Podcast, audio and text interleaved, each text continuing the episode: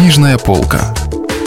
Читаем разумное, доброе, вечное. Радио «Комсомольская правда». Александр Дюма. «Три мушкетера». Читает Стас Бабицкий. Продолжение.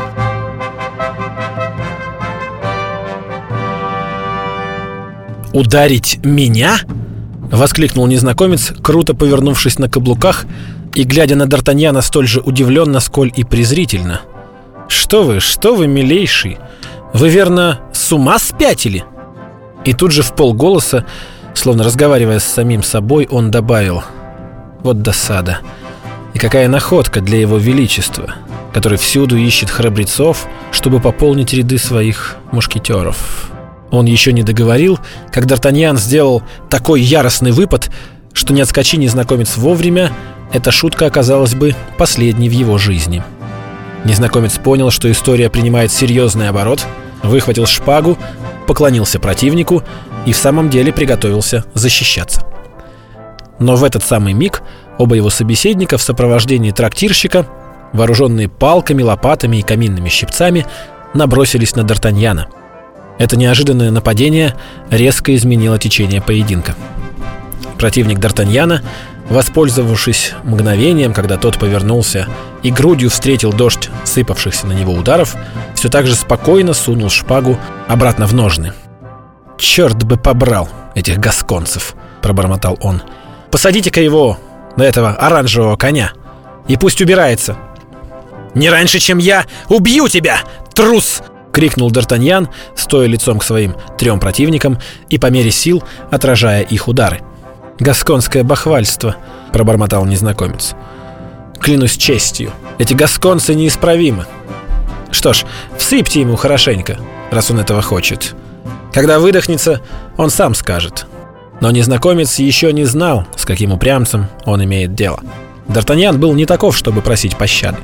Сражение продолжалось еще несколько секунд, но, наконец, молодой гасконец, обессилев, выпустил из рук шпагу которая переломилась под ударом палки. Следующий удар рассек ему лоб, и Д'Артаньян упал, обливаясь кровью и почти потеряв сознание. Незнакомец, между тем, вернулся к своему месту у окна и с явным неудовольствием поглядывал на толпу, которая своим присутствием до чрезвычайности его раздражала. «Ну, как поживает этот одержимый?» — спросил он несколько минут спустя, повернувшись при звуке раскрывшейся двери — и обращаясь к трактирщику, который пришел справиться о его самочувствии. «Ему уже лучше», — ответил хозяин. «Он было совсем потерял сознание, но до этого, собрав последние силы, звал вас, бронился и требовал удовлетворения». «Это сущий дьявол!» — воскликнул незнакомец. «О нет, ваше сиятельство!» — возразил хозяин, презрительно скривив губы. «Мы обыскали его, пока он был в обмороке. В его узелке оказалось всего одна сорочка, а в кошельке десяток IQ. Но несмотря на это, он, лишаясь чувств, все твердил, что случись эта история в Париже, вы бы раскаялись тут же на месте. А так вам придется раскаяться позже. Ну, тогда, наверное, это переодетый принц крови, холодно заметил незнакомец. В пылу гнева он никого не называл? Как же? Называл. Он похлопывал себя по карману и все повторял. Посмотрим, что скажет господин де Тревиль, когда узнает, что оскорбили человека, находящегося под его покровительством?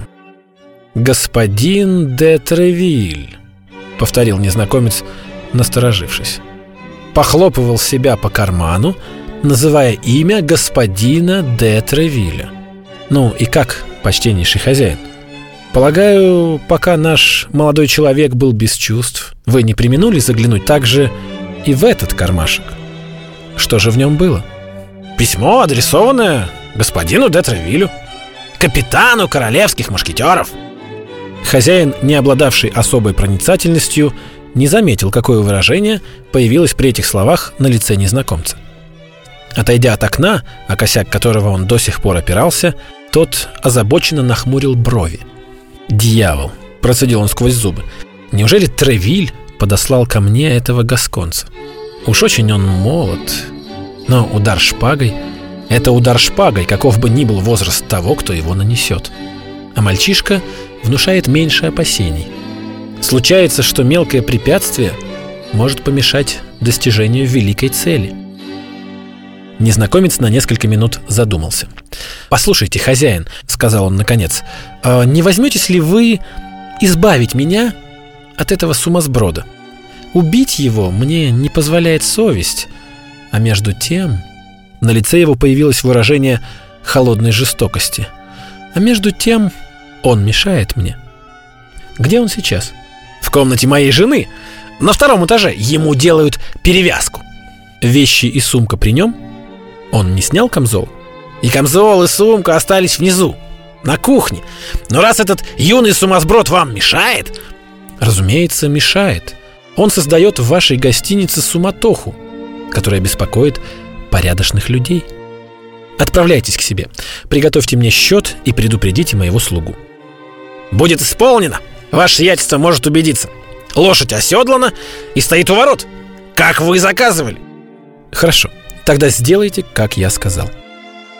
Вот так штука, подумал хозяин. Уж не испугался ли он мальчишки? Но повелительный взгляд незнакомца остановил поток его мыслей. Он подобострастно поклонился и вышел. Только бы этот проходимец не увидел Миледи, думал незнакомец.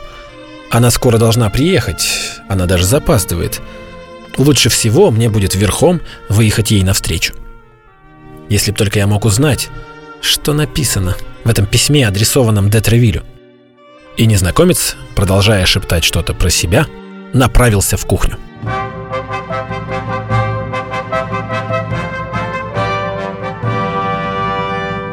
Продолжение романа слушайте завтра.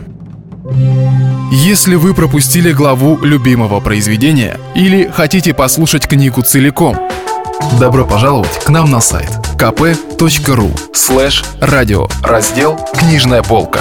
Книжная полка. Читаем разумное, доброе, вечное.